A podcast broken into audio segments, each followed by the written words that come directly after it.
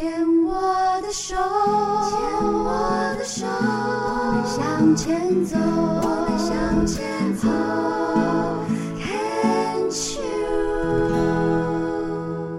欢迎收听黛比的生命花园，这里是 Can Cheers 牵手之声，又到了礼拜二的晚上跟礼拜三的白天重播啦。所以呢，就是由我黛比姚黛伟来为您主持这个节目。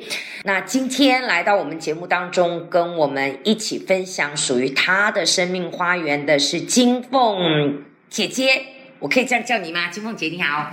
你好，金凤姐非常可爱哦，那个脸上一直都带着是一个很甜美的笑容，而且其实在，呃正式的录音访谈之前呢，其实我就亲眼目睹到这个金凤姐姐对于上一个病友哦的访谈来访问的病友，因为两个刚刚好都是子宫内膜癌，然后我就听到金凤姐就是非常温暖的，然后也不吝啬的把自己的因为。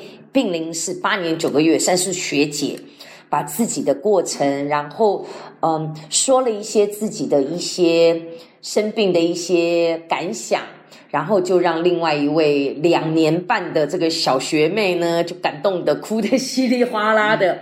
可是我不认为眼泪是一件坏事，我不知道金凤姐你自己觉得呢？当然每个人要真情真情流露的表露出自己的感情，这是最好的抒发。对，而且我觉得这是一个非常疗愈的。对，很正向，对不对很棒。嗯，那会不会是跟你三十年的幼教工作的经验背景有关？因为面对的都是天真无邪的孩子，所以你在对人的一个态度上面，自然也是用一个嗯，怎么讲，比较不防备、比较真诚的一种态度去面对人。我我一直认为这是这是自己的本性天性，嗯，然后我觉得是优点，也是很大的缺点。哎，这个我也感同身受啊。呃，优点就是我们是一个很真的人，然后呢不复杂。对缺点可能就是有时候太天真了，很多的人世间的一些亲疏远近跟应对进退是纯真的，我们其实是想不到的，对啊，参不透的。以以我六十三岁的高龄，我就觉得我也太浪漫了吧。可是我觉得，至少我们的真能够让我们对于对得起自己啦，也对得起别人啦。没有，我觉得能能够，如果人人一生活着能一直维持自己的初衷本性，我觉得其实我还是一个蛮快乐的人。就是很大的福分哦，对，对不对？真的，我觉得所有的，如果说有黑暗、有有不好的一面，在我身上是没什么效用的。好哦，那要讲到八年九个月前哦，这样子的一个子宫内膜癌的生病的过程，而且那时候是一确诊就已经是三期了嘛，对不对？那这样不够黑暗哦。真的不够黑暗，因为我觉得我我第一时间知道医生宣判的时候，我只有一个人在台北，嗯，我一个人去就医，然后那那是九月中旬，然后八月下旬的时候，因为我的最小的孩子也大学毕业了嘛，嗯，那我们还去北京聚了一下，然后在北京后海那个河畔的酒吧点了咖啡，然后是一家人四个人坐在那边，我还跟他们说啊、你们终于都长大了，都可以照顾好自己了啊，太棒了！我终于可以好好休息了。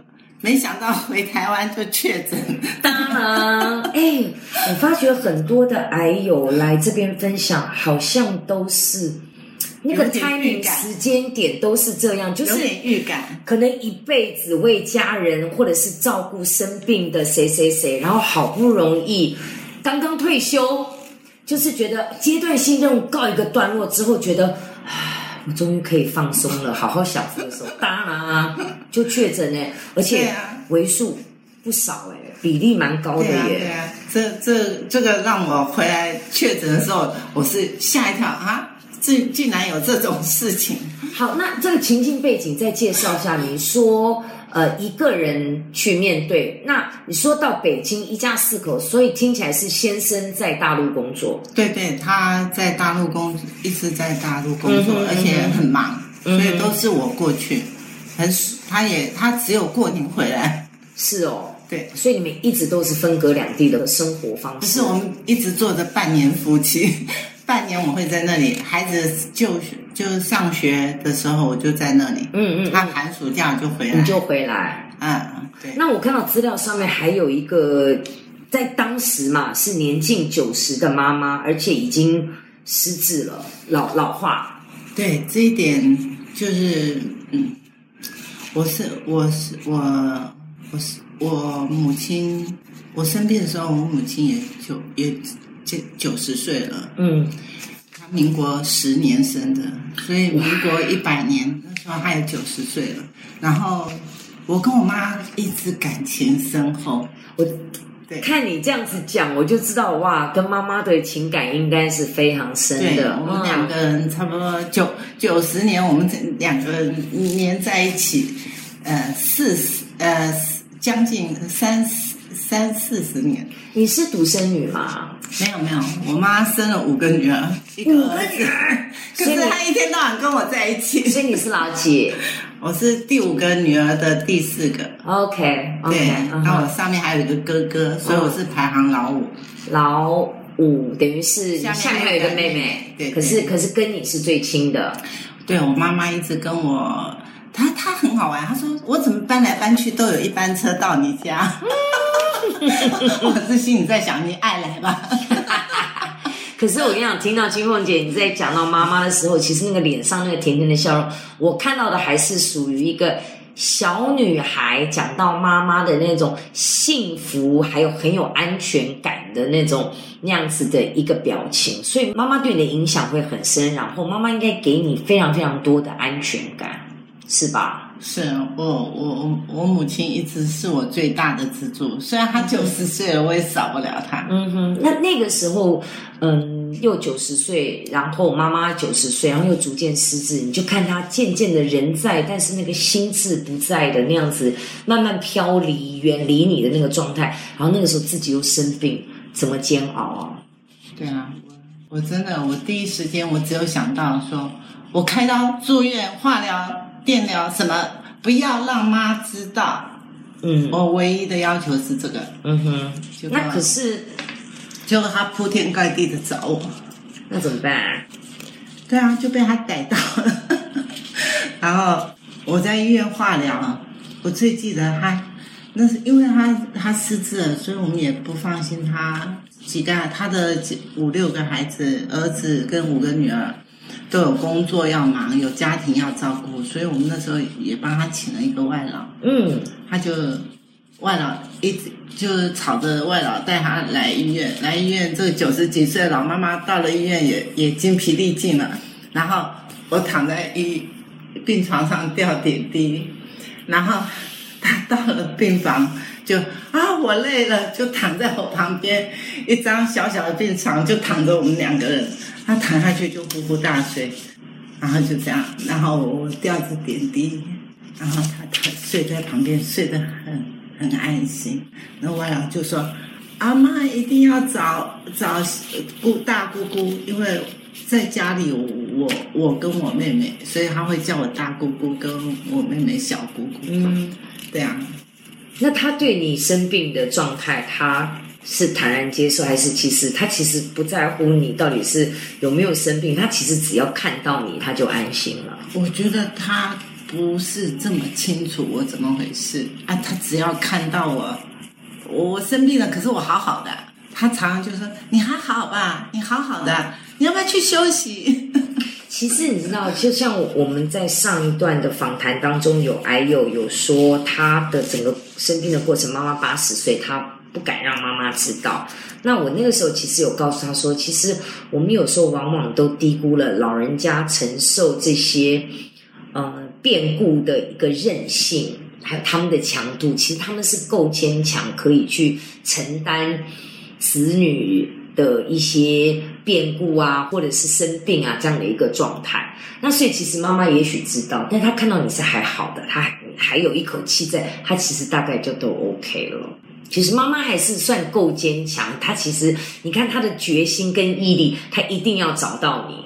因为如果说好，我们我们我们敲敲木头，那不就是说，如果说你都不让他知道，然后你中间真的突然就这样走的话，我觉得那样子的一个痛会比他知道，然后怎么样怎么样怎么样，我觉得那个都还要痛，所以他坚持要找到你。我猜想，以妈妈的角度是，我不管你怎么样，至少我能够看亲眼看得到你，我能够参与，我陪着你都好。的那种想法，我相信是这样，因为我只能说，我还没有到他的年龄，我不知道我到了他那那个年龄又有点失智了，会是怎么样想法？嗯嗯嗯。可是我我我那一刻知道，我妈待在看到我，她就很安心，对不对？睡得很香，呼呼大睡。嗯我们病房病房，因为因为我。我是我不是为为了省钱或什么，我住的是健保病房，甚甚至我还进过没有病病床，我住进安安宁病房，我都住过。我住那个健保病房是因为我希望多跟癌友接触，多分享。可能可能我自己一直把自己，我不不觉得生病有什么大不了。啊，我也我也很担心那些一生病就觉得世界毁灭的人，我好想跟他说不会啦，我这么糟糕，世界都没毁灭，为什么你的世界会毁灭？这个可能也是你自己作为一个幼教老师的一个训练师啊，老师就是很爱资讯的分享，带着带着小孩，带着学生，就是。我我好，我也希望我旁边的人就那种大家一起的那种分享那种经验。不过刚刚金凤姐有讲说，我都这么糟，到底是什么样糟的状况？我们先来听一首歌，下一段我们再来跟大家分享一下，说啊，到底发生了什么状况，是怎么个糟法？然后在一百年的那个时候的子宫内膜癌到底是什么样的一个情况？我们待会儿再来聊，好不好？那今天有带来四首歌。先，哦哟，第一首是这个海豚歌王，海豚王子叫做 Peters，哇，Opera Two，我们一起来欣赏。Дом мой достроен, но я в нем один. Хлопнула дверь за спиной. Ветер осенний стучится в окно, Плачет опять надо мной. Ночью гроза, а на утро туман. Солнце остыло совсем. Давние боли идут чередой. Пусть собираются все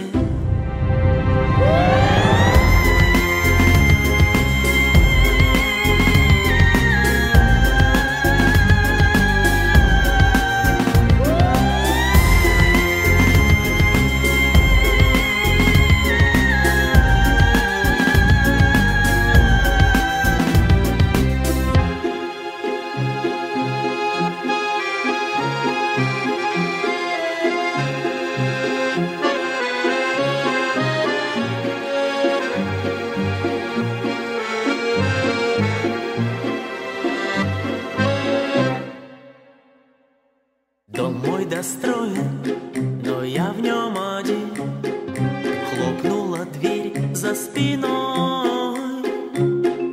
Ветер осенний стучится в окно, плачет опять надо мной.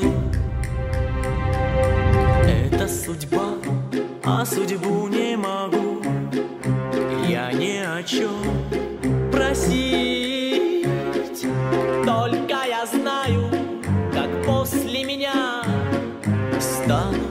ветра голосить